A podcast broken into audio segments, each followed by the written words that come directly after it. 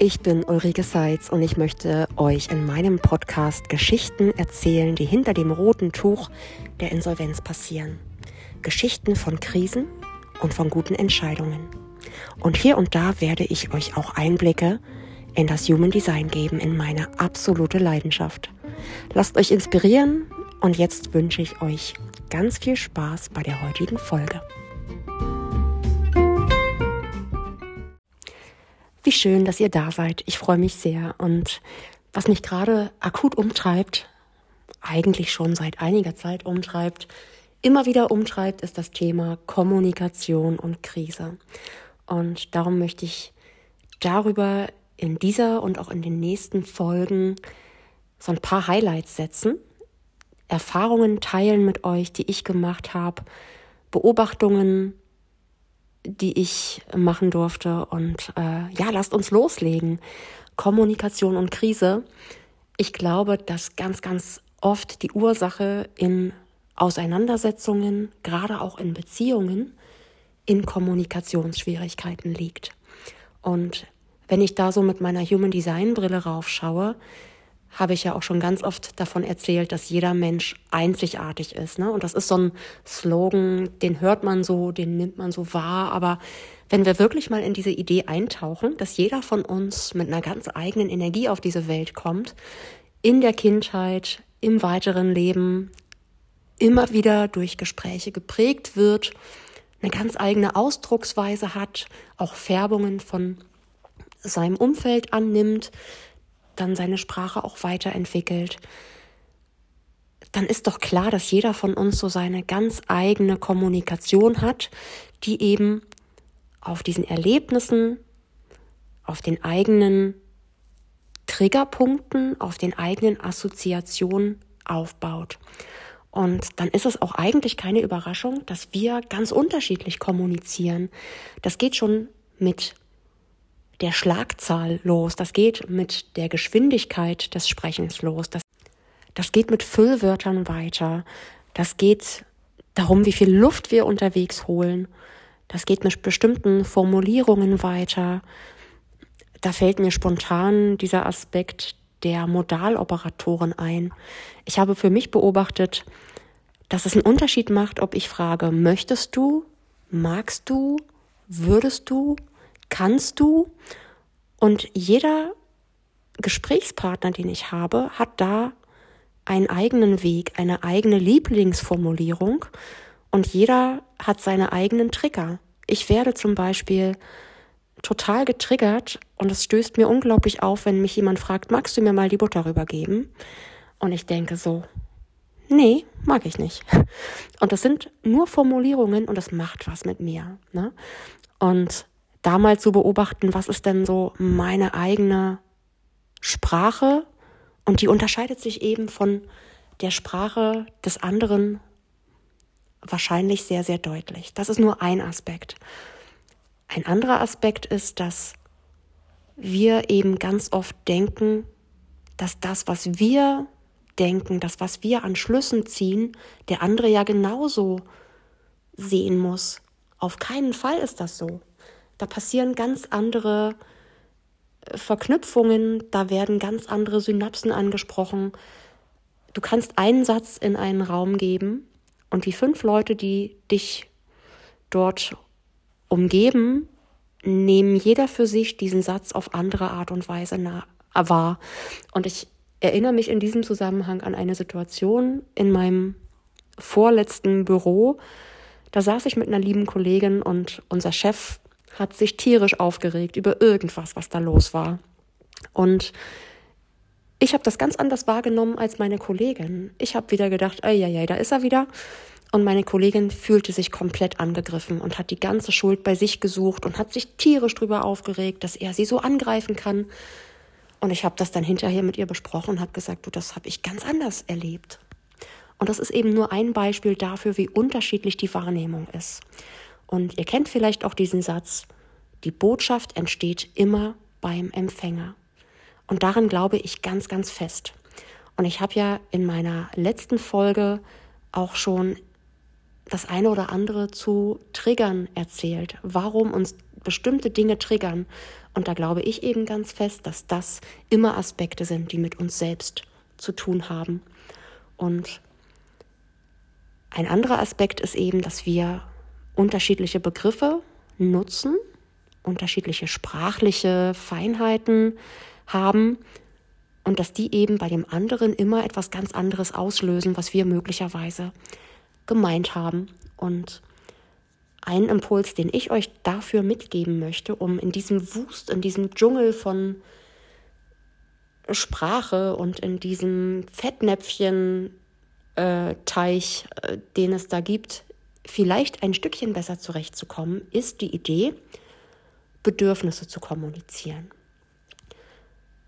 Beobachtet doch mal für euch im Alltag, wie oft ihr wirklich euer Bedürfnis kommuniziert. Und da fällt mir spontan auch ein schönes Beispiel ein, was ich neulich in einem Podcast gehört habe. Da wurde erzählt von einer Frau, die zu ihrem Mann sagt, du arbeitest zu viel. Und der Mann hat das aufgegriffen und hat gesagt, ja, du hast recht, hat dann seine Stunden reduziert und ist in dieser Zeit Golf spielen gegangen. Die Frau hat sich natürlich wieder aufgespult, denn ihr eigentliches Interesse war, dass ihr Mann mehr Zeit mit ihr zu Hause verbringt. Aber sie hat es eben so nicht kommuniziert. Sie hat eben nicht gesagt, du, ich würde mich freuen, wenn wir mehr Zeit gemeinsam haben. Ich wünsche mir einfach mehr Zweisamkeit, sondern sie hat gesagt, du arbeitest zu viel. Und genau das hat der Mann eben aufgegriffen und hat das geändert.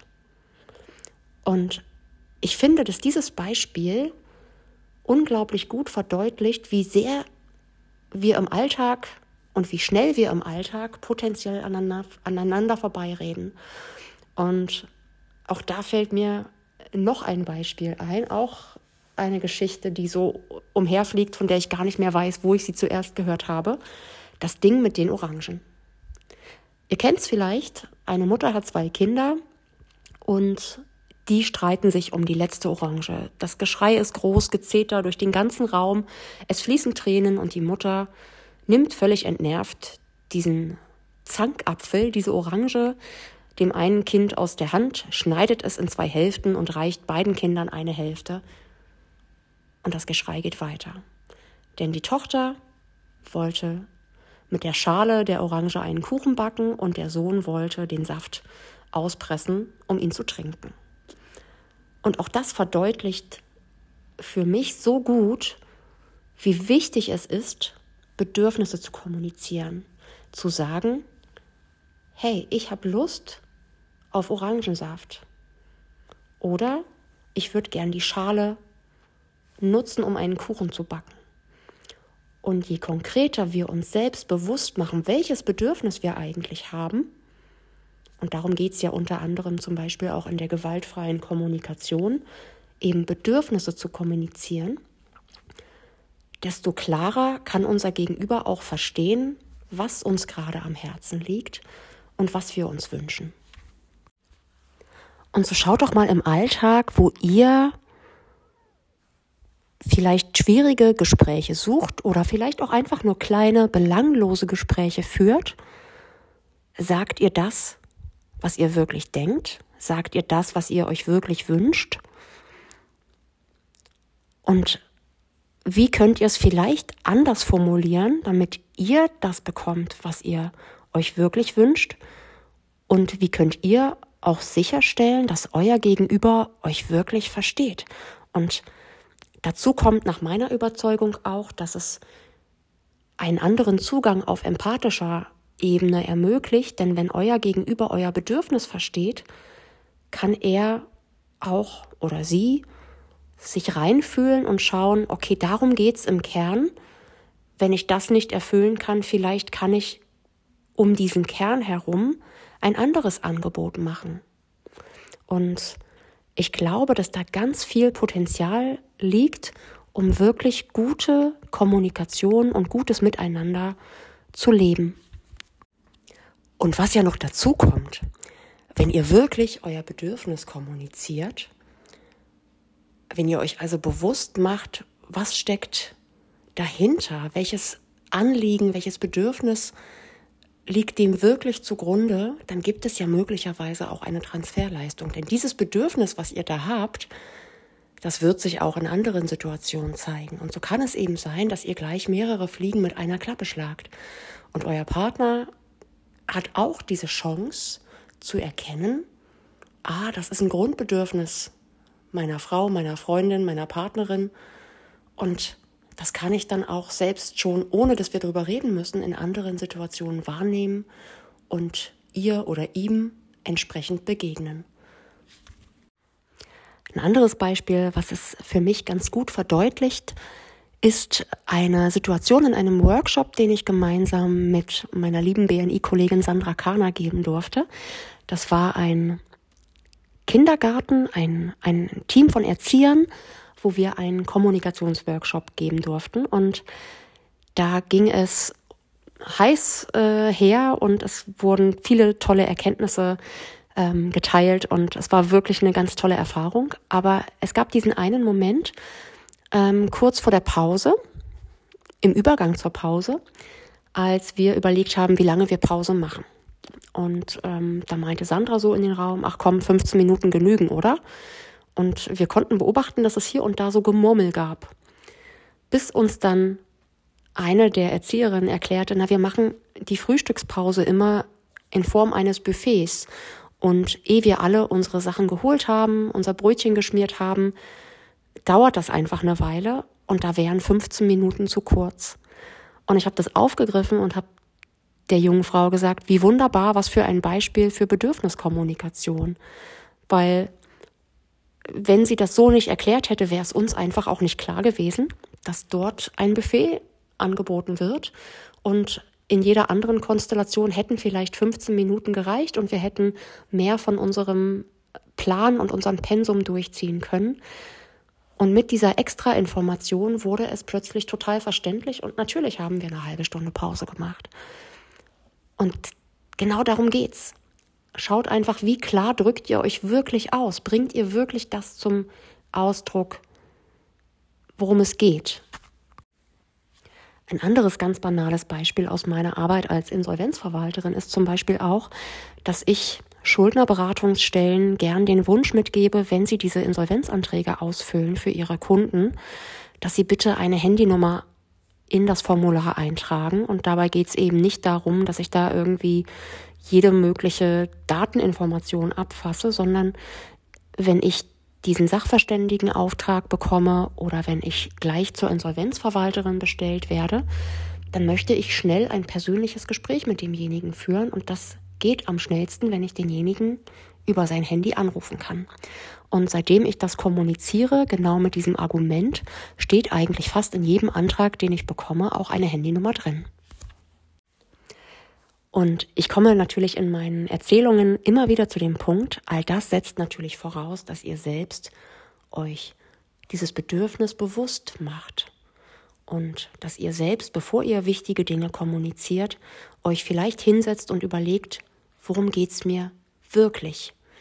Denn nur dann könnt ihr natürlich auch das, was in euch vorgeht, nach außen tragen und trotzdem wird sehr wahrscheinlich euer Gegenüber immer noch Dinge verstehen, denn er kommt ja mit seiner ganz eigenen Erlebniswelt daher, die ihr so nicht gemeint habt. Aber ich glaube, dass diese Bedürfniskommunikation zumindest die Wahrscheinlichkeit erhöht, dass das, was ihr sagen wollt, auch ankommt.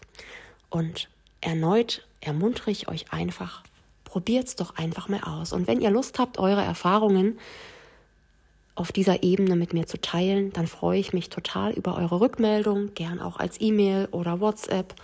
Ihr könnt mich über Instagram anschreiben.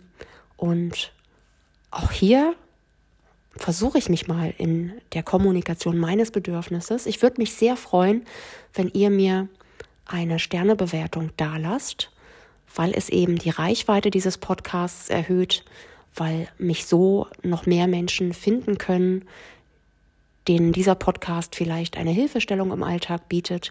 Und ganz ehrlich, weil auch vielleicht der eine oder andere Mensch, der sich in einer finanziellen Krise befindet, dann traut, seinen Weg zu mir zu nehmen und sich eine erste Beratung zu holen. Die kostet 190 Euro und das ist das, was ich mache. Ich berate Menschen in Krisen als Anwältin und als Coach. Und darum freue ich mich, wenn ihr mit einer Sternebewertung, wenn euch dann diese Folge gefallen hat oder der Podcast insgesamt, mir ebenso eine Bewertung hinterlasst und damit für mehr Öffentlichkeit sorgt. Ein anderer Vorteil dieser Bedürfniskommunikation, nennen wir es mal so, ist auch, dass wir eher in Ich-Botschaften senden. Und auch das, glaube ich, ist unheimlich wichtig, denn wie oft gehen wir in der Kommunikation, wenn wir uns von dem anderen etwas wünschen, in Generalisierungen und in Du-Botschaften und in Angriffe. Und was ich damit meine ist, es macht einen Unterschied zu sagen, du, ich fühle mich einfach unwohl, wenn es hier so unordentlich ist. Können wir nicht gemeinsam schauen, wie wir das lösen? Im Vergleich zu der Botschaft, mein Gott, du nervst mich so sehr, weil du so unordentlich bist und immer lässt du alles liegen. Das kann ja wohl nicht wahr sein, du Schlampe. Und jetzt merkt ihr schon, dass das natürlich einen großen Unterschied macht. Und immer wenn ihr in Ich-Botschaften sendet, dann bleibt ihr eben bei euch. Ihr berichtet von euch, von euren Bedürfnissen, ihr teilt euren Standpunkt mit. Denn das, was da beim anderen passiert, das ist ja wieder mal eine ganz andere Nummer. Und außerdem hat es natürlich den Effekt, wenn ihr da gleich den ganzen Mülleimer über demjenigen auskippt und gar nicht konkret Bezug nehmt auf diese Situation, sondern verallgemeinert, immer machst du das und nie machst du das so, dann macht der andere komplett zu und eure Botschaft hat im Leben nicht die geringste Chance anzukommen, aus ganz verschiedenen Gründen. So, und jetzt habe ich natürlich mit diesen vielen, vielen Aspekten auch nur an der Oberfläche so einiger Kommunikationsthemen gekratzt.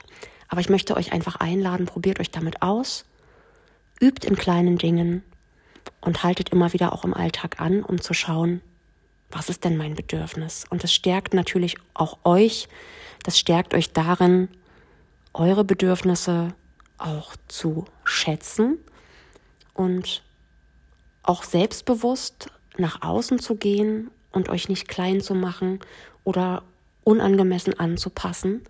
Also Bedürfnisse, Ich-Botschaften, klare Kommunikation können nach meiner Überzeugung im Alltag ganz, ganz viele Missverständnisse und Krisen verhindern.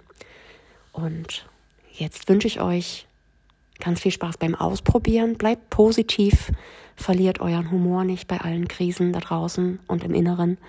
Und wie immer vielen, vielen Dank fürs Zuhören.